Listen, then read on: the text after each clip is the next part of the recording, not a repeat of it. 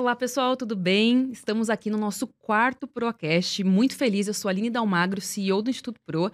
E como vocês sabem, esse nosso podcast é para influenciar. Então a gente tem aqui muitos bate-papos com CEOs, aquela, aquele pessoal que já chegou lá para dar dicas e inspirar vocês a transformarem as suas vidas. E hoje eu estou muito feliz porque eu estou aqui com o Eduardo Santos, que é diretor-geral da IF Education First para conversar com a gente. E ele tem uma história, pessoal, incrível. Vou dar já um leve spoiler.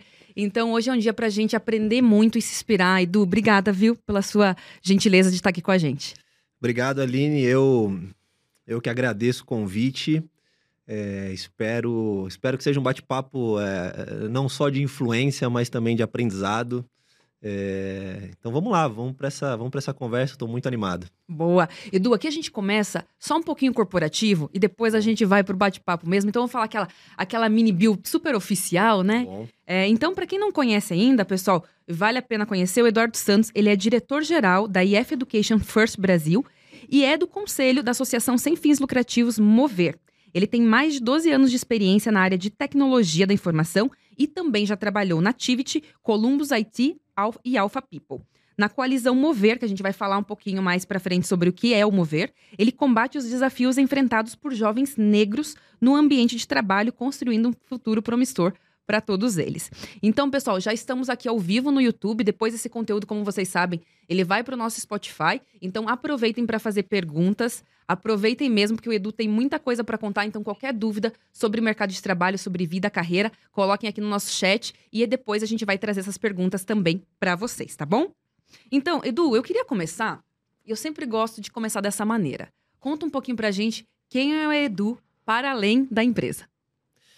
Bom, Edu é hoje com 36 anos, é, casado, é, já há 11 anos, é, pai de dois filhos, dois garotos, Davi de 5 e meio, quase 6. Idade boa. E Benjamin de 2 e meio, é, meus dois príncipes. Nasci em São Paulo, continuo morando aqui na cidade, nasci na zona leste de São Paulo, num bairro chamado Cidade Patriarca, onde toda a minha família boa parte da, da minha família ainda vive lá. Uh, muito apaixonado por esporte, que na minha no início da minha juventude teve a oportunidade também de se apaixonar por tecnologia, o que foi talvez um, uma grande virada de chave nos meus primeiros momentos de, uh, de busca por uma carreira profissional. E que hoje está no mundo da educação, ou na indústria de educação, uma, uma pauta que foi fundamental para que eu conseguisse navegar nesse ambiente corporativo, tentando alcançar aquilo que a gente uh, aquilo que a gente desenha como sonho ou como é, ou como objetivos de carreira. Né? É, o Edu é um apaixonado por educação, que sonhou ser esportista, que se apaixonou por tecnologia e depois volta para essa tal indústria para tentar colocar um pouco de impacto e propósito naquilo que faz. Muito legal, Edu. Eu vou começar falando sobre o esporte, ah. né? Porque eu soube que você, quando mais jovem, você ainda é muito jovem, você jogava no time juvenil da Portuguesa Santista. Sim. E num determinado momento, o dinheiro da sua família acabou e você precisou tomar uma decisão um pouco diferente. Eu queria que você compartilhasse um pouco primeiro, porque aqui todo mundo gosta de esporte no Pro, então conta como foi a sua carreira, né, como esportista e o que, que aconteceu nesse momento da sua vida. A família sempre teve um sonho de ter um jogador de futebol. Desde de meu... como a maioria das famílias brasileiras, a família né? tinha esse sonho. É, o meu avô paterno foi um, foi um aspirante a profissional de futebol e, e, e talvez eu fui o próximo depois do meu avô, a ter alguma habilidade que alguém ali colocou na minha cabeça que eu poderia ter a capacidade de me tornar um profissional. Eu comecei a jogar futebol. Eu comecei a treinar de maneira mais séria com 9 anos de idade e fiz isso Super até os 14 para 15 anos. Você precisa de talento, precisa de oportunidade, precisa de uma certa capacidade financeira se você não é o, um, um outlier, né?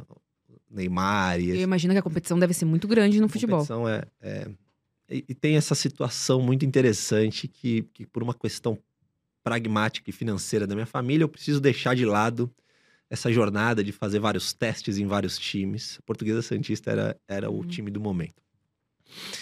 É, e aí eu preciso voltar para São Paulo é, e, e, e, focar naquilo que minha família entendesse que fosse o necessário para a gente. Eu, eu sou somos eu e minha irmã, os dois filhos, é, que, tiveram que abortar ou ressignificar um pouco daquilo que colocavam como objetivo prático ali, né? De, de alcançar algum sonho. E essa transição foi muito legal, Aline, porque eu, eu confesso que eu descobri muito cedo é, essa famosinha palavra que hoje a gente fala muito sobre adaptabilidade.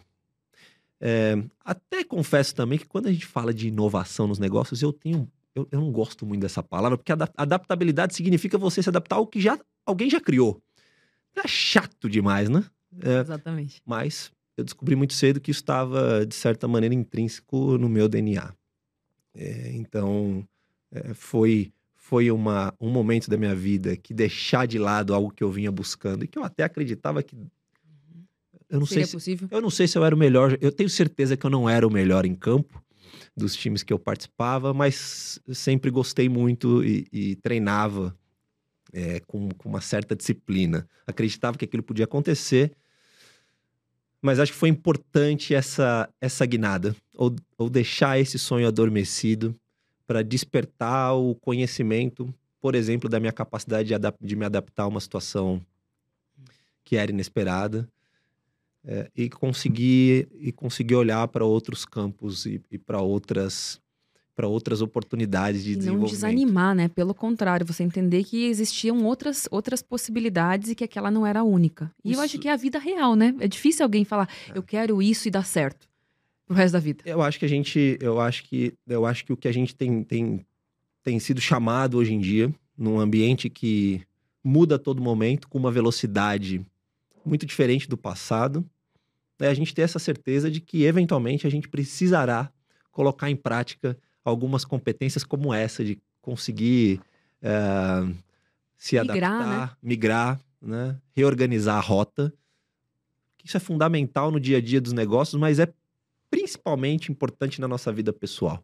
Né? Então, eu acredito que foi talvez a, a, grande oportunidade, ou a primeira grande oportunidade que eu tive de ter esse uhum. sonho frustrado, talvez, mas conseguir é, me orientar para um, uma, outra, uma outra trajetória. A gente já vai falar sobre essa outra trajetória, mas antes disso, eu queria falar. Eu sou uma pessoa que gosta do esporte, então eu vou ficar nesse assunto um pouquinho mais. Você acha, do que teve alguma habilidade, alguma competência que você desenvolveu durante esses cinco, seis anos que você treinou é, para o futebol que te ajudou na carreira corporativa, que te ajudou para a vida? Eu posso. Além das dores dos treinos? Eu acho que tem uma questão. Eu, eu, gosto, eu gosto muito. Eu acredito que existem duas maneiras de você aprender algo: né? ou por meio da disciplina ou por meio do arrependimento se arrepender é um pouco frustrante, né? Poxa, eu poderia ter feito, se eu tivesse feito. Agora, a disciplina é algo que te coloca numa trajetória é, que pode ser muito poderosa. Acho que esse, foi o, esse é o primeiro grande ensinamento que eu trago do esporte. Se você, de, de forma disciplinada, é, segue seus treinos, acompanha o seu coach, seu treinador, está é, aberto a ouvir aquilo que você precisa desenvolver, que você ainda não está fazendo com maestria, talvez seja a grande sacada do ambiente corporativo. Né? Tem outras duas que é o senso de pertencimento. Eu acho que você está num time, você está num grupo uh, que tem diferentes habilidades, pessoas que vieram de diferentes realidades, e você conseguir encontrar o seu espaço dentro desse grupo e desafiar esse grupo, inclusive, a te ajudar para ter esse senso de pertencimento é algo extremamente relevante nas nossas organizações hoje em dia. E acho que é o grande desafio. É, é o grande desafio. As nossas organizações estão mudando muito rapidamente. É, e a gente precisa ter a capacidade de encontrar o nosso espaço dentro dela. Claro que tem o papel da organização de criar esse, esse ambiente seguro, mas nós, como indivíduos, conseguir desenvolver esse senso de pertencimento é super importante. E por fim, claro, vencer como um time. Eu acho que a gente vai mais juntos, vai mais longe juntos, né, do que individualmente. Mas o senso de liderança, tanto você no papel de líder, mas também o teu respeito à sua liderança, aos seus pares e aqueles que têm a capacidade de te ajudar a performar melhor. É, o esporte talvez seja uma das principais escolas para isso. É, no time de futebol você não, você tem talvez o líder principal, mas você tem outros outros agentes dentro de um time que tem alguns líderes que não são oficiais, né? Mas não são oficiais e são esses que na maioria das vezes, não só no esporte, mas nas organizações são os grandes transformadores de resultados. São aqueles que lideram resultados exponenciais, né? E você uhum. aprender a respeitar essas lideranças, eu acho que é algo algo louvável para o pro profissional, para o profissional que quer que quer ter uma carreira sólida é, nos dias de hoje. Muito legal. Então a gente está falando de disciplina, de trabalho em grupo e de inspiração. É, de, acho que a inspiração tem a ver com, res, com de fato você buscar se espelhar naquelas pessoas onde você percebe que você pode aprender com elas. É né? Mas você também ocupar o teu espaço de líder e de influência dos outros que estão ao teu né? redor. Né? A gente precisa ter essa consciência e ter esse, esse radar ligado.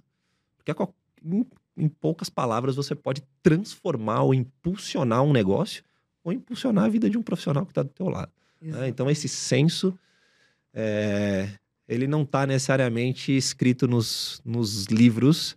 Não é um cargo, né? Não é um cargo. É, e nos diferentes cursos que a gente faz ao longo da nossa vida. Né? Hum, é, feliz, feliz que o esporte me deu essa, essa oportunidade. Né? É muito interessante essa conexão do esporte com a vida corporativa, né? Parece que eles andam de uma forma muito próxima. Edu, quero continuar aqui, então, para gente, eh, a gente seguir a linha do tempo da sua vida. Com 15 anos, você precisou né, mudar a sua estratégia, que era ser um jogador de futebol. E me contaram que você ganhou um curso de inglês do seu tio. E Sim. parece que isso transformou a sua vida. O inglês foi importante para você? Eu sou, eu sou fruto de algumas bolsas, né? Bolsas de estudo. Né? O inglês foi uma delas. Tem uma história super legal que é, a minha mãe precisou começar a trabalhar quando a gente teve aquele tal problema financeiro, né? Meu uhum. pai, meu pai literalmente quebra, minha mãe, dona de casa por muito tempo, vai trabalhar como corretora de seguros é, e, no, e corretor de seguro na época analógica para vender seguro tinha que panfletar no semáforo. Ou panfletar em algum lugar vender algum, dar algum papel não dava físico. chegar online, você precisava chegar. Acho que as, né, a gente não tinha essa capacidade de alcance através Talvez a nossa audiência tenha um pouco de dificuldade de entender, mas era numa nós coisa mais somos, física. somos mais velhos, é, é, estamos velhos, com 36 anos. A vida a, sem celular era difícil. A vida sem... e minha mãe, no final de semana, foi se organizar para um, um, um trabalho de prospecção de clientes que aconteceria na semana seguinte. Esse trabalho de organização aconteceu na casa de uma amiga dela. E eu fui acompanhá-la nessa visita, porque não tinha quem ficar em casa, fui com ela. O filho dessa amiga da minha mãe sai para trabalhar nesse domingo, seis horas da tarde, escoltado. Eu achei aquilo a coisa uma das coisas mais fantásticas que eu tinha visto até os meus 15, 16 anos de idade. E eu fui perguntar a ele o que ele fazia. Ele era um analista de mainframe de um grande banco e ele saiu naquela noite, tarde de domingo, para dar manutenção no mainframe, que é um, um sistema de computação de banco. Falei, cara, eu quero sair escoltar de casa para trabalhar, coisa muito chique. Né? E aí ele me deu uma dica, ele falou, cara, você tem que aprender duas coisas. Vai aprender a, vai aprender a codificar numa linguagem de programação específica chamada Java e vai conhecer de banco de dados. Foram as primeiras bolsas que eu recebi e ele me ajudou com cursos de, de linguagem de programação em Java. Fazia numa, um curso numa empresa chamada Sun Microsystems, na Alexandre Dumas. É, e, e, fui conhecer de banco de dados, de Oracle, SQL Server, Microsoft. Então, essas, essas foram as primeiras bolsas. E eu tinha um primo que começou a fazer curso de inglês numa escola de inglês chamada FISC. E a gente não tinha dinheiro para pagar aquele negócio. Então, o era o primo que estava com acesso a algo muito interessante. E um tio meu é, me coloca para fazer aula de inglês nessa mesma escola, para eu ir junto com o meu primo, Felipe. Uh, ah, para a gente ter companhia, principalmente uh, nessa atividade juntos, e ele financia um curso, na época custava 79 reais por mês, um curso de inglês duas vezes por semana. 79 reais era muito dinheiro? Para nós era muito. Muito Para nós era Para nós era algo que não estava tão disponível. E, e eu comecei a aprender essa tal habilidade, ou falar esse tal idioma muito cedo. Outro grande privilégio da minha é, outro grande privilégio que eu tive naquele momento de vida. Né? Eu e também da dizer sua que a visão, gente... né, de entender que aquilo era importante, porque com 15 anos é. ter essa percepção. Eu costumo dizer que a gente não para de estudar inglês. Né? Inglês, no final do dia, é a capacidade de você conseguir se manter em contato com a língua, né? É quase como uma academia, se você deixa de fazer, mas foi uma oportunidade não só de entender a relevância daquela habilidade, daquele do desenvolvimento dela, mas foi um outro marco, porque aí eu passava o dia na escola de inglês, ajudando a escola de inglês em diferentes atividades, é, arrumar a sala de aula, levar livro para cima e para baixo, o que me fazia estar em contato com o idioma em boa parte do meu dia. Né? E aí eu consegui confiança muito rápido para me expressar é... é... uma das grandes dificuldades quando você aprende um novo idioma. Você até compreende muito bem, mas é. a gente tem vergonha de falar. A gente, a gente busca ser perfeito na gramática, perfeito na escrita, na capacidade de interpretação de texto.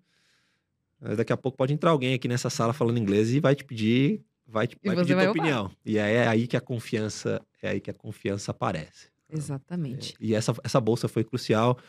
É, eu devo muito, eu devo, eu devo muito a, a essa a oportunidade que eu tive lá atrás de, de ter contato com, com esse curso, né, no período da tarde. Então eu ia para a escola no período da manhã e de, da escola já ia para já ia pro curso. Era o novo futebol.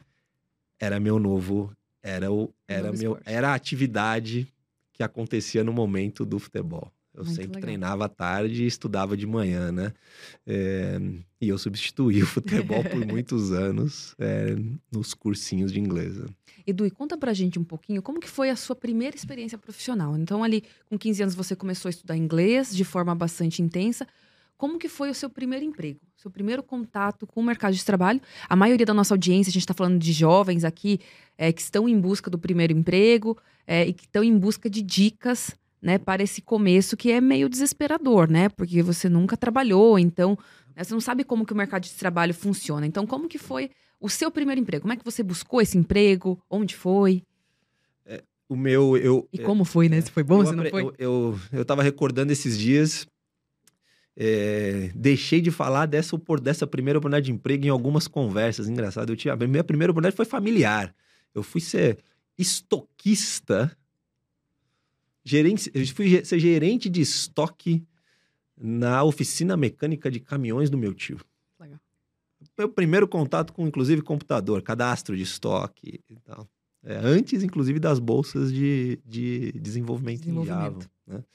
É, e depois eu tive acesso, conheci uma empresa de, é, que ajudava a colocar jovens em programas de estágio, muito como o Proa faz, é, é, é isso, né? Sempre o filho da costureira do bairro, filho. E, é... e, e a, o mercado de trabalho é muito de conexões, né? Isso continua acontecendo. Alguém que te é. conhece, que abriu uma vaga, é. que lembra de você. Isso acontece também mais pra frente. Eu né? acho que tem uma coisa muito interessante no nosso início de carreira que a gente vai dar conta disso depois, dos, depois de 20, 30 anos, que é a nossa curiosidade, né? Como a nossa curiosidade, como que essa tal habilidade ela tem um potencial absurdo de criar dá a oportunidade para a gente criar conexões, aprender sobre a carreira e a vida do outro. E foi por meio da curiosidade que todos no bairro com a mesma com o mesmo com as mesmas roupas e tinha um colega que saía saía de social, Opa. camisa e calça. Para onde você vai? Né? Também Eu, quero, né? Onde você vai? Onde que, que é isso? Você sai de manhã e volta para depois encontrar com conosco ali no bairro. Ele é, me apresentou essa empresa, aquele cadastro de currículo inicial que você só coloca o teu nome, endereço e o nome da sua mãe, o telefone, não, né? porque não tinha nada. É, e fui, fui ser agente de call center de uma empresa de cobrança é, no centro da cidade de São Paulo. Durou muito pouco tempo, fiquei, eu fiquei só sete meses nessa empresa e logo depois coincide com a bolsa, é, coincide com os meus cursos de tecnologia. Logo depois eu, eu, eu consegui o meu segundo emprego num data center. Uhum. Eu realizei meu sonho de ver um mainframe pela primeira vez, inclusive. É, mas foi a curiosidade que me fez perguntar qual era a experiência da semana daquele nosso colega E eles, cara, o meu primeiro emprego foi através dessa, dessa agência de, de estágios, né? Dessa empresa que, que coloca Uhum. é, jovens em oportunidade, com, com- faz jovens encontrar oportunidade de estágio. Me cadastro e rapidamente, e, e rapidamente consigo me colocar. Com alguns momentos de frustração, me lembro muito e para algumas entre... antigamente se fazia muita dinâmica. Eu acho que, é, Eu fiz muita dinâmica também. né? é, Eu acho que ainda, ainda, ainda, ainda tem. eu Talvez acho que tem outra, eu acho que outra, outra Existem dinâmica. outras maneiras de você encontrar as habilidades que você quer para tua companhia, mas na Uhum. época a maneira que se encontrava era dinâmica e uma Uhum. baita exposição, né? Então imagine Super. você sair de uma situação onde você tem poucas referências na tua família e ir Uhum. para uma dinâmica com, com um grupo ah, muitas das vezes preparado, Uhum. Um pronto para espaço talvez não tão seguro também. pronto né? para aquela entrevista. Fui por muitas vezes o único jovem negro em dinâmicas, tentando entrar em grandes empresas, muitas vezes, talvez três que eu me recordo. Uhum. né? E, e quem me aceitou inicialmente foi a empresa de call center de cobrança que, que, que, que me dá a primeira oportunidade. né? Foi fundamental para eu sair do bairro, foi fundamental para eu conhecer novas pessoas. é, foi fundamental para eu perguntar o que mais que eu poderia fazer naquela empresa. Então, eu, eu me recordo que fazia meu horário de trabalho normal e depois perguntava o que mais fazer. E como era uma empresa de cobrança, tinha relação com bancos. Aí eles me, me, me, me deixavam visitar bancos. Eu lembro de mu- muito de ir no Itaú, na, na, no na estação Conceição do metrô, no headquarters do Itaú, levar e trazer documentos. Aquilo ali para mim era fantástico. né? Então, essa, é, essa curiosidade de saber para onde, onde procurar um primeiro emprego e não deixar essa curiosidade, essa curiosidade se apagar, é, foi, foi, foi como se deu essa primeira, essa primeira experiência profissional. Ô, Edu, eu acho que isso é muito legal que você trouxe, porque eu acho que às vezes, né, jovens, todos nós, a gente se preocupa muito, né, com o primeiro emprego, né? E ninguém espera num primeiro emprego que você saiba coisas super complexas. O que se espera é que você tenha vontade, que você tenha curiosidade, que você termine de ir perguntando o que mais eu posso ajudar, que você seja, seja proativo. Eu acho que a gente menospreza no mundo que a gente está vivendo essas habilidades que no fim do dia são elas que fazem a grande diferença, porque a parte técnica a gente aprende. Né, você vai aprender. Então, você trouxe essa questão que eu gostei muito, né? Que você perguntava o que mais eu posso fazer e a curiosidade de sair do bairro. Então, de você ampliar o seu repertório, falar, opa, existe um mundo para além do mundo que eu vivo e eu quero conhecer, eu quero saber como é que funciona. Aquele meu amigo lá que, que ia trabalhar de social, para onde você está indo? Eu quero entender. Então, eu acho que esse ponto que você trouxe, ele é muito importante dessas competências, né? E que a gente, porque ah, normalmente os jovens se preocupam, ai, não tenho nada no currículo. Poxa, mas toda a história que você passou, né, com a sua família, na escola, no esporte, se você fez, todo mundo tem muita história, né? E é o como você vai trabalhar isso que vai fazer diferença. Então, entendo que do que você trouxe, a sua curiosidade, a sua vontade de ir além foi o que te foi te levando para outros caminhos, né? Muito diferentes do que talvez você tivesse de referência. É um mercado, eu acho que as nossas as nossas organizações há 20 anos, há 30 anos, é, é, as nossas organizações aprenderam que dava certo buscar pessoas com as mesmas habilidades, das mesmas origens, né? com, com, com currículos semelhantes. As nossas empresas viveram isso por muito tempo. né? É, felizmente, por diferentes fatores, e talvez o que eu, que eu destacaria é a velocidade como os negócios estão mudando. né? Veja, se a gente pegar a EF como um exemplo prático, a EF nasceu em 65 como empresa de cursos de intercâmbio na Suécia, por meio da necessidade do nosso fundador. Hoje, passados 58 anos, com 52 mil funcionários, existem várias EFs. Existem vários negócios acontecendo ao mesmo tempo.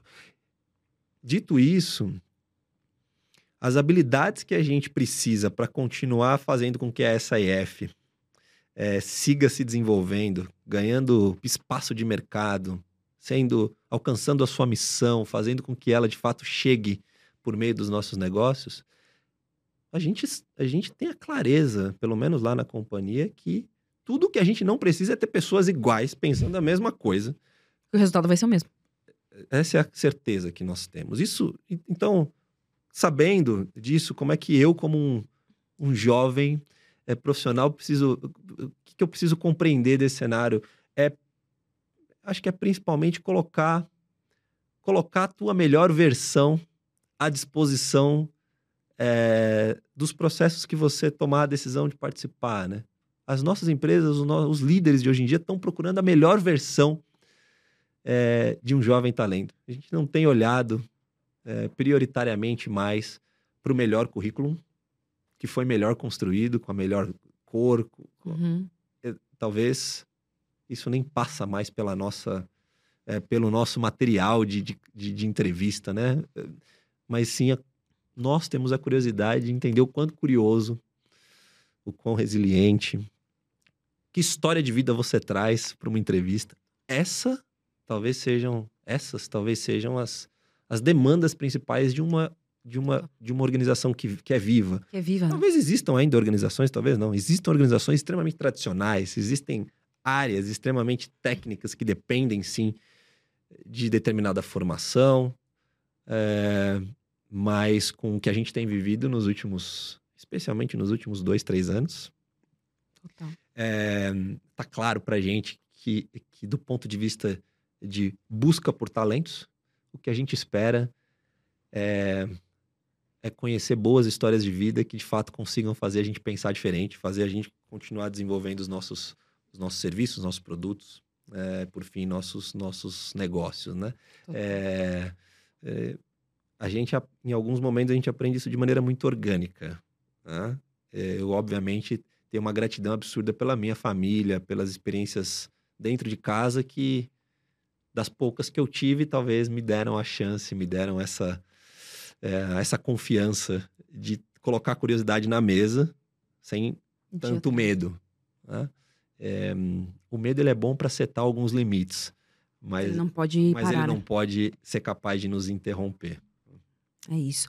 Edu, eu queria que você contasse um pouquinho a sua jornada na IF Education, que é onde você é CEO e que você está desde 2015, então aí já são oito anos é, na empresa e você passou por diversos cargos até se tornar CEO. Então eu queria que você contasse um pouquinho para a gente como foi essa sua trajetória até o lugar mais alto, né? E almejada aí por tanta gente. Eu, Tão difícil de chegar. Eu, eu, eu cheguei na EF uh, eh, e é na divisão que estou até hoje, é, numa, numa divisão de negócios da companhia que se relaciona com empresas e governo. Esse é meu, a minha prioridade, o meu foco, uh, o foco das minhas atividades. Eu, eu chego na companhia em 2015 a convite de uma, de uma liderança que eu tive ainda no mundo de tecnologia foi uma grande mentora, uma pessoa da qual eu, eu tenho gratidão imensa, me ensinou muito. E ela viu na companhia, chegou um pouco antes do que eu na IF, viu ali uma oportunidade, ou uma necessidade, ou um desafio que precisava ser resolvido na nossa área de gestão de projetos. É, é, e é ali que eu começo. É, em dois anos, quase um ano e nove meses, eu saio da posição de gerente é, de Customer Success, viro diretor dessa área aqui para o Brasil. É, e de novo, uma empresa, uma empresa que opera em 58 países é, foi, foi fácil eu chegar com a confiança e capacidade de me comunicar internacionalmente. É, o idioma me, me deu essa me deu essa uh, me, me deu essa fortaleza, ou desenvolveu essa fortaleza. Então, a capacidade de criar conexões internas e de entender como a dinâmica da empresa funcionava logo que eu cheguei foi muito importante para eu acelerar aqueles desafios que eu precisava resolver. Então, uhum. resultado no final do dia, ele em qualquer processo de ascensão de carreira, ele é minimamente avaliado. É, é Contra dados, não há argumentos, né? É, então... Nossas empresas estão aqui para gerar resultado também. Super. E, e aí, acho que tem aqui uma análise uma análise que eu gosto muito de fazer. Às vezes a gente projeta um futuro, né? Ou aqueles nossos sonhos, a gente fica tentando trazer eles para o presente. E, sem talvez colocar tanto esforço para que eles aconteçam, né? Então, foi, uma, foi um momento de muita entrega nesses três primeiros anos na área de, de gerente, como gerente, depois diretor dessa área que se relacionava com com o dia a dia, com, com o dinheiro dos nossos clientes para que os seus projetos dessem retorno. E aí, sem saber, num rearranjo de posições na América Latina. Uh, a minha antecessora é levada a um cargo de vice-presidente uh, regional e sem saber eu estava na pipeline dela de, de uh, para substituí-la na posição de diretor geral, né, ou de, de country manager como a gente usa aqui no Brasil e assumo a companhia em 1 de outubro de 2018 é, e, e, felizmente é, tem, a gente tem um time lá espetacular. De lá para cá, a gente vem fazendo resultados, a gente vem alcançando resultados é, importantes é, nesse mercado corporativo, ou, ou ajudando as empresas a desenvolver os seus adultos, os profissionais ou governos, é, o que obviamente colocou o Brasil é, no nosso cenário interno como um, um mercado extremamente relevante para a companhia. Né? É um pouco, essa foi um pouco da trajetória. É, esse é o lado legal da trajetória. tem os desafios no meio do caminho, né? Acho que tem, acho que a traje, acho que é importante a gente olhar para os aprendizados das, dessa, de uma trajetória, seja ela qual for. É... Conta um pouquinho para a gente quais são esses aprendizados. Eu acredito que, eu acho que tem, a, eu acho que, eu acho que toda liderança é, que hoje está numa posição de decisão, né? É, talvez, talvez tenha que, tenha, tenha que olhar para dois elementos. Pelo menos eles funcionaram muito, é, muito na minha nesses quase nove anos de companhia. Acho que a primeira coisa é você ter a capacidade, obviamente, por meio de dados, por meio de seus times, de tomar decisões pragmáticas, ainda que elas sejam duras. Em alguns momentos, você ter condições de colocar essas decisões em práticas de forma que, ao mesmo tempo, emocionalmente você seja uma pessoa sólida. Eu acredito que a gente despertou a gente despertou para um, um momento onde a capacidade de, uh, de você avaliar a importância do autoconhecimento é como uma das grandes ferramentas do líder para que você se perceba no papel de liderança, né? E que você consiga não só liderar negócios, mas principalmente ser um grande líder de pessoas ou ou fazer com que as pessoas acreditem na, na, na visão e na estratégia que você está colocando, é, são dois elementos práticos. E eu aprendi é, muito nesse, nesse tempo. Eu, eu, não me, eu não me preparei para isso. Eu tenho uma preparação extremamente técnica, esse é meu background. Se a gente for Super. discutir aqui sobre sobre ambientes de tecnologia. Eu, Os jovens entendem muito, eu não vou me arriscar, não, porque. Eu também estou um pouco enferrujado, mas é aonde eu despertei. Uh, mas essa, mas algumas habilidades, atitudes e comportamentos é, eu aprendi, tive a oportunidade de aprender no dia a dia. Felizmente a EF é um ambiente ou uma organização que, que te dá espaço para que que você se desenvolva nesse campo das famosas, famosas soft skills, né? As habilidades comportamentais, né? Que eu acho que hoje já está tudo junto. O, o, a habilidade técnica e comportamental se complementam na habilidade que é necessária para o teu dia a dia. Né? Para resolver o problema, para né, né? alcançar os pra desafios. Aqueles, é, então, então, olhando um pouco pelo lado dos aprendizados, é, essa, é, esse ambiente ou esse líder que tem decisões pragmáticas e toma essas decisões é, mais de forma é, que seu emocional esteja sólido é, e sempre bem abastecido e sempre bem desenvolvido. Talvez foram as minhas grandes, são os meus grandes, são os grandes pontos que eu destaco nessa jornada, especialmente quando eu, quando essa tal cadeira ou título de CEO é, foi me dado. Eu não sou muito fã de títulos, apesar de achar que eles são importantes organizacionalmente. Acho que eles não ajudam sempre. Às vezes mais atrapalha. Mais atrapalha do que ajuda. Mas se tem uma. Se, se, tem algo importante que me ajudou, foi que esse CEO ele precisa estar emocionalmente preparado para tomar para tomar suas decisões uh, quando elas precisam ser tomadas. Nossa, eu concordo 100%. Eu acho que esse é o maior aprendizado. Edu, eu vou inverter um pouquinho a ordem, porque a gente teve algumas perguntas já muito boas e eu já queria aproveitar e fazer esse link aqui. Então, eu vou fazer a pergunta da Beatriz Couto, a Beatriz, ela fala o seguinte: eu sou uma mulher negra e sonho em chegar ao cargo de CEO. Hum. É, quem são os líderes, né, e as líderes negras que você mais admira? E aí tem uma segunda pergunta que é: como é possível vencer o racismo estrutural nas empresas? Beatriz, você vai conseguir chegar lá, viu? Queremos muitas mulheres negras e mulheres com, no cargo de CEO. Bom, obrigado pela pergunta. É, se eu puder começar pela segunda. É, quer começar pela mais difícil? Sobre o ambiente. é, existem vários exemplos em andamento, vários uh, cases positivos, negativos, de organizações que acreditaram é, no seu papel dentro do mercado privado de ser um agente de transformação e fazer com que o ambiente de preconceito que cria diversas barreiras para um jovem negro é, se sentir seguro e de fato poder performar dentro do seu é, dentro do seu melhor campo de performance. Acho que existem várias empresas que, que, que entenderam o seu papel. Né?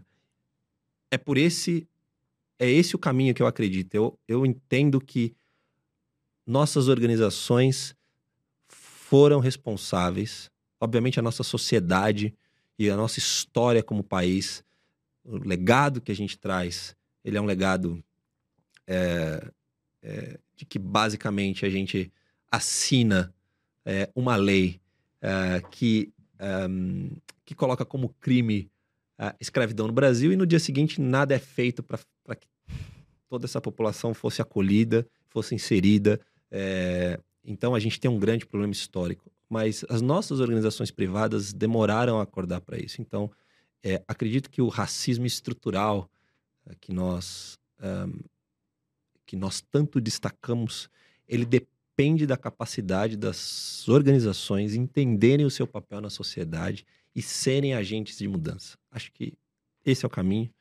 É, eu, felizmente, hoje tenho esse privilégio de estar próximo de, de 50 empresas que são associadas ao Mover, assim como a EF, que entenderam que é através é, dessa coalizão que a gente vai devolver para a sociedade projetos, uh, seja na pessoa física do principal executivo, seja na pessoa seja nos líderes dessas empresas, mas também colocando as nossas marcas à frente dessa causa, que a gente vai dar uma mensagem clara para a nossa sociedade do que, do que historicamente aconteceu e que se depender de uma coalizão como essa, como tantas outras que, que, que estão, que são constituídas e atuam, é, a gente a gente vai em busca de maneira um pouco mais acelerada para dirimir essa estrutura racial e preconceituosa que é na maioria das vezes, microagressiva. Ela está nos cantos.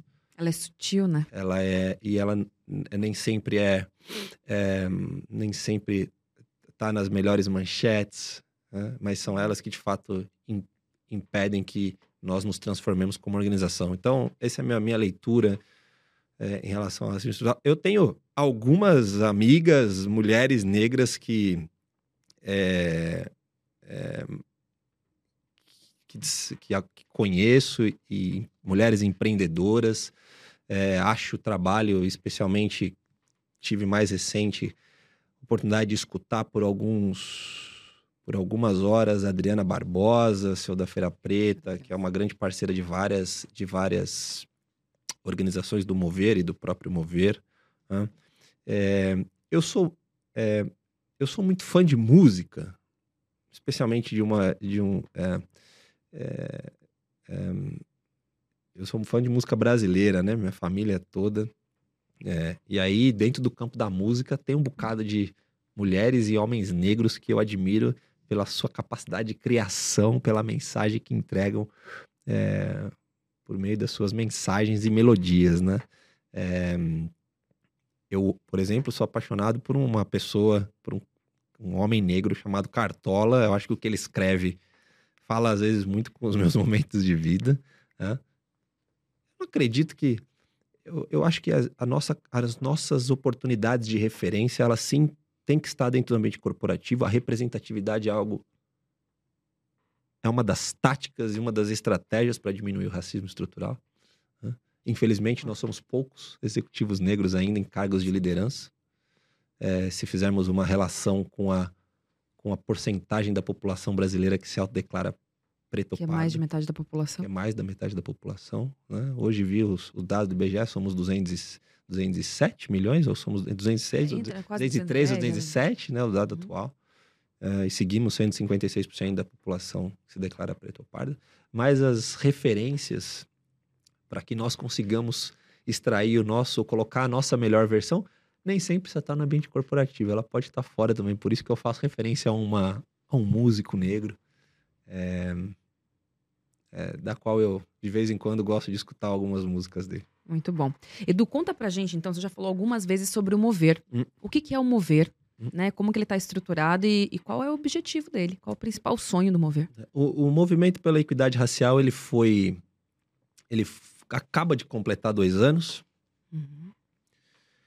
E ele é fruto de uma ideia que nasce de, de sete empresas que se reuniram é, há quase três anos para pensar numa pauta que juntas elas de fato poderiam fazer a diferença. Algumas empresas extremamente muito conhecidas é, de todos nós, como Nestlé, Ambev, PepsiCo, L'Oréal, né? da qual eu tenho uma admiração absurda pelos executivos dessas empresas que se colocaram colocaram a sua a, enfim a sua energia e tempo né? e o movimento ele nasceu eh, com uma ideia de que por meio de uma associação eh, sem fins lucrativos né? Eh, criando um fundo filantrópico um fundo de impacto social pudesse atuar especialmente no suporte a desenvolver novas lideranças negras dentro do ambiente corporativo. né? O Mover nasce escala rapidamente, sai de 7 para 13, de 13 para 47 empresas. Nessa jornada de 13 para 47, a EF se associou, eu fui convidado. E todas grandes empresas, né? Que são referências e que São grandes empresas, são grandes empresas juntas, juntas as atuais 50 associadas das nossas, dos números que nós temos, somam 1.4 milhões de funcionários. Então são empresas que estão que têm um papel importante no resultado do Brasil como negócio, né? Nos nossos, é, enfim, no EBITDA do Brasil é, é, tá bem representado. É, um público, um, um grupo de empresas extremamente diverso. A gente tem desde empresas de educação, do setor financeiro, até o setor de consumo, né? indústria de consumo.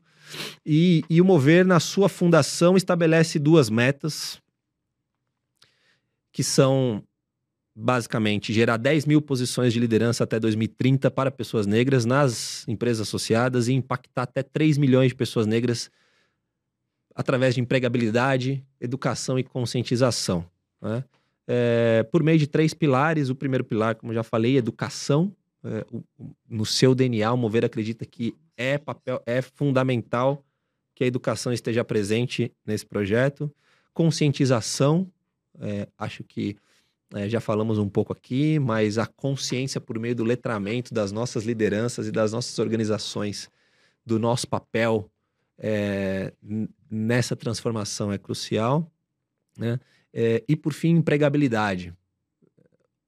O Mover tem a oportunidade, é, dado o tamanho das organizações que estão lá e a capacidade de alcance, é, de ser um dos grandes agentes quando se fala em representatividade do povo negro dentro do mercado de trabalho, especialmente em posições de liderança. né? É, Mover completa dois anos.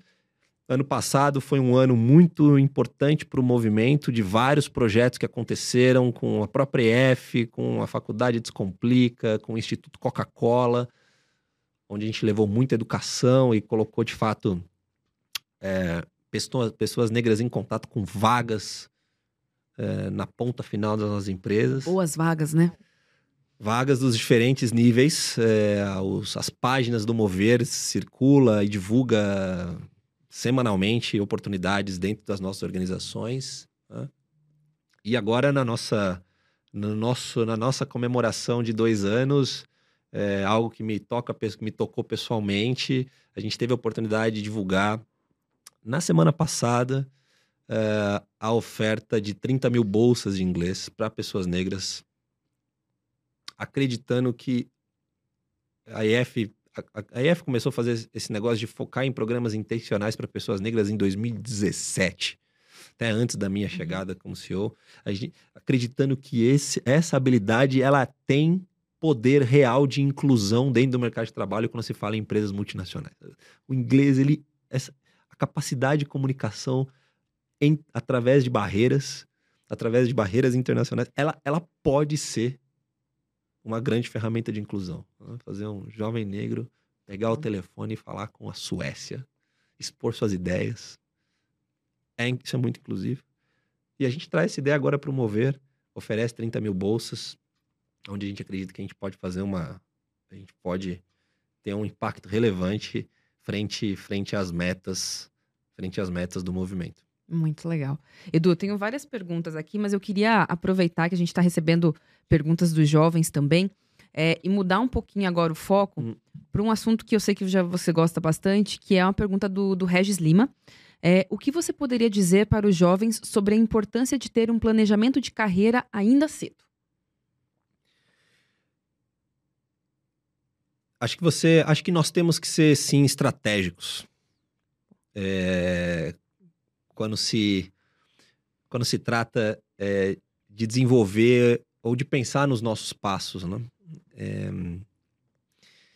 eu confesso que eu não tive essa esse guidance ou esse guia logo cedo. Eh, eh, é porque a escola também, hoje em dia na escola pública existe, né, essa disciplina projeto Sim. de vida. Eu fui aluno de escola pública a partir da sétima série do ensino fundamental é, e, e, e, e, bom, não tinha essa, eu não tinha essa, essa esse, esse tema no currículo, né? Uhum. É, e, também, e, do pouco que pude aprender sobre estratégia é, de planejamento de carreira foi dentro de casa ou com os meus mentores iniciais. Né? Então, então isso é fundamental por dois pontos, né? Eu acho que um, isso te dá a oportunidade de conhecer os seus, as suas fortalezas. Então, você sabe a partir das suas fortalezas onde que você pode colocá-las à disposição e fazer com que eventualmente elas sejam reconhecidas por uma indústria, por um, uma determinada posição. Mas também quais são suas fraquezas. Então, parte dessa estratégia tem que passar pela sua pela sua vontade genuína de se desenvolver, não parar de se desenvolver. Né? É, a segunda coisa é te, te despertar curiosidade para conhecer mercados diferentes, para saber o que as empresas têm feito, o que as empresas têm precisado, ou que têm falado que precisam, quais desafios elas precisam resolver, para que de fato, para que de fato você, através dessa estratégia, tenha é, tenha a oportunidade de, de definir os seus caminhos, né? É, é, e, e, e, não apostar tanto nesse crescimento orgânico, porque. É, porque a gente poderia falar um pouco sobre co concorrência, mas eu não, eu não queria muito para esse campo. Eu acho que a concorrência ela sempre vai existir de posições, talentos disputando as. A gente não pode perder para a gente mesmo, né? Você pode até perder para o outro, mas, mas você, você, não mesmo... pode ter se dar exatamente o direito de, de, de não se dedicar, né? E, e, e de pensar sobre a sua vida, né? De, sua de carreira. fato, ter a oportunidade de ser protagonista dos seus passos, né? Se você não fizer isso, se você não tiver esse, essa, essa mentalidade de crescimento e de protagonismo, talvez isso é algo difícil de pedir para os outros, hein? de pedir para que alguém faça por você. Só vai acontecer se for uma sobra, né? E é Só... é muito difícil. É isso, é isso, exatamente. Edu, e fala um pouquinho, tem uma pergunta aqui da Alice Frazão, que é o seguinte: qual a dica você dá para o jovem que está começando a vida e entrando no mercado de trabalho. A gente já falou um pouquinho sobre isso, mas assim, vamos fazer mais, mais prático aqui. Uma dica. Se eu pudesse dar uma dica só, que você daria para a Alice aqui, para todos os jovens? Aprenda, Aprenda inglês. Não. Eu super concordo. Olha, é... a pandemia nos mostrou uma outra, uma, uma coisa muito interessante do ponto de vista de transformação organizacional, que é a capacidade de, de, de uma organização não encontrar barreiras de recrutamento. Nós temos um milhão, milhões de pessoas trabalhando completamente remoto, foram encontradas em processo seletivo que abriram, expandiram o seu campo de busca, o seu campo de ideia sobre onde estão os talentos. Né? É, isso é algo que não tem mais volta. Né? Então, é, é e aí quando você se depara com uma oportunidade, eu conheço pouquíssimas empresas hoje pouquíssimas empresas que não acreditam no potencial é, exponencial de uma pessoa que consegue entender outras culturas e se comunicar internacionalmente. Não, não conheço. Tá. Essa é a primeira dica. A segunda é coloque sua curiosidade em prática para entender quais são é, quais são as habilidades que serão procuradas pelos talentos nos próximos anos. Né? É, isso está mudando rapidamente, especialmente com, com o que a inovação em tecnologia vem, vem uh, existe um termo chamado, eu não sei se esse termo já está no nosso dicionário, que é disruptar, disruption.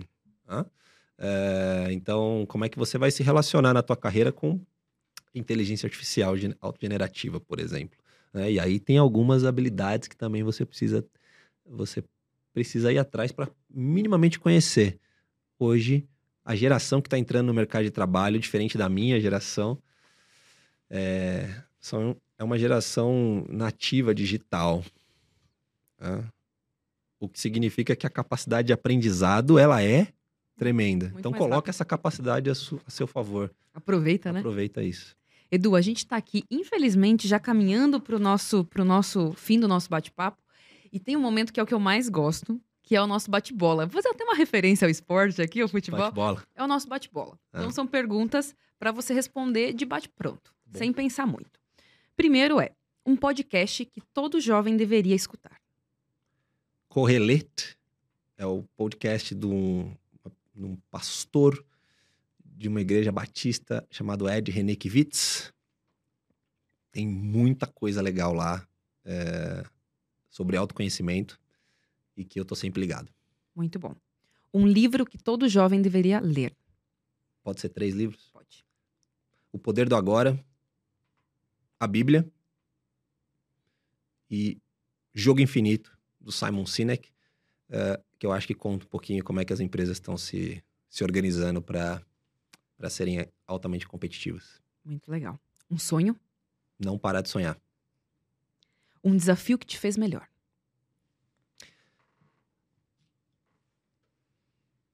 O casamento e ter me tornado pai de dois meninos. Mudou, mudou a chave.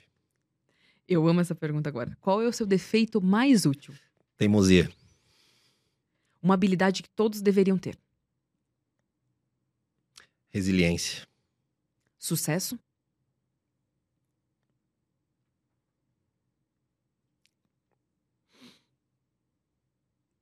Prazer e impacto. Uma pessoa negra que você admira, já falamos sobre isso, mas só para. Posso repetir? Pode. Cartola. O que te mantém em pé nos piores dias? Família. Uma atitude que direciona, que diferencia um colaborador de outro? Empatia. Incrível. Incrível. Foi bom o bate-bola? Foi ótimo. Foi, e foi um bate-bola mesmo, porque às vezes o bate-bola ele fica tinha um programa um... de televisão que fazia isso, era... Sei, não é, são, é pra mim, eu acho que é são as respostas mais difíceis. Porque só, você tem que né, pensar, não pensar muito. Eu não diria que a gente... Eu não diria que nós, nós, nós sim precisamos estar preparados para qualquer que sejam os nossos desafios, sejam eles profissionais ou pessoais. Mas a gente precisa ser capaz de fazer bate-bola tem, tem momentos de tomar de decisão com o meu filho, que é no uhum. bate-bola total, ninguém me ensinou como fazer. Tem, tem conflitos, conflitos profissionais, familiares, que também às vezes é no bate-bola. Né? É, e o nosso início de carreira, a gente precisa também se dar a liberdade de ser um pouco do bate-bola. Nós nem sempre vamos acertar nas nossas tomadas de decisão mas elas também não podem demorar muito. Então a gente tem que ser capaz de responder com agilidade, com confiança, com a certeza de que a gente está colocando a nossa melhor energia, nossas melhores habilidades. A gente vai falhar um milhão de vezes e a gente precisa ser capaz de aprender com essas falhas também. Uhum. Os negócios, as empresas, a forma como a gente está desenvolvendo as nossas crianças. É... A gente precisa ter a capacidade de reconhecer as nossas, os nossos momentos de aprendizado e, de fato, colocar em prática algo novo a partir dessa experiência de aprendizado. É isso aí.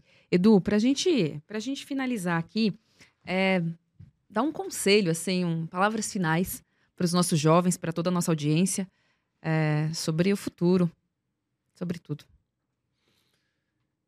Acreditem no poder transformador é, da educação, porque tenho vivido experiências profissionais e pessoais espetaculares graças às oportunidades que eu tive, que alguém me disse que eu precisava conhecer algo novo por meio da, do, de algum, do desenvolvimento de alguma habilidade. E foi transformador, tem sido prazeroso. Então não deixem de olhar para esse campo, porque ninguém vai olhar por você. É, acreditem no teu melhor potencial e na tua melhor versão. É, o que nós hoje menos queremos nas nossas organizações ou nas nossas relações pessoais é que elas não sejam genuínas, é, que, elas, que as pessoas não entreguem 100% delas. Então façam tudo com muita disciplina, muito carinho, dediquem a sua melhor energia, porque é, ainda que possam acontecer é, desafios, ainda que a gente possa ter um bocado de falhas, é, acredito que esse caminho, pelo menos, a gente vai ter a certeza que a gente entregou o nosso melhor. Então é esse, é, é isso que eu deixo. Esse foi um takeaway de alguns treinadores de futebol que eu tive, muito novinho, tentando entender o que eu estava escutando, que era aquele negócio de conseguir dar sempre a tua melhor energia, com coração, com empatia. Hoje, 30, 20 e poucos anos depois, eu, eu, consigo sacar um pouco o que, que, que eles tentaram me dizer lá atrás. Edu, eu não tenho palavras para te agradecer pela gentileza, né, de poder estar tá aqui com a gente. Eu sei que a agenda é super concorrida, é, então muito obrigada, é de coração mesmo pela sua, pela sua delicadeza. E pessoal, nós estamos aqui terminando né, mais um bate-papo de CEO. E como vocês perceberam, foi incrível. Então, vou fazer aquele pedido de sempre, né? O, a existência do Proa, ela acontece porque a gente quer impactar a vida de milhares de pessoas, hum. é para que esses jovens transformem as suas vidas, consigam o primeiro emprego. Então, nos ajudem também para que esse material, que é um material de inspiração, esteja disponível para muito mais gente. Tenho certeza que tem muita coisa que a gente falou hoje aqui que pode mudar a vida de uma pessoa. Então, nos ajudem nisso. Por favor, sigam a gente nas nossas redes, redes sociais, YouTube, Instagram, Facebook, TikTok. Estamos em todas as redes sociais. Distribuam esse conteúdo para mais gente e fiquem ligados, porque semana que vem a gente tem mais conteúdo novo e mais podcast do Proa. Gente, muito obrigada. Um beijão. Tchau, tchau.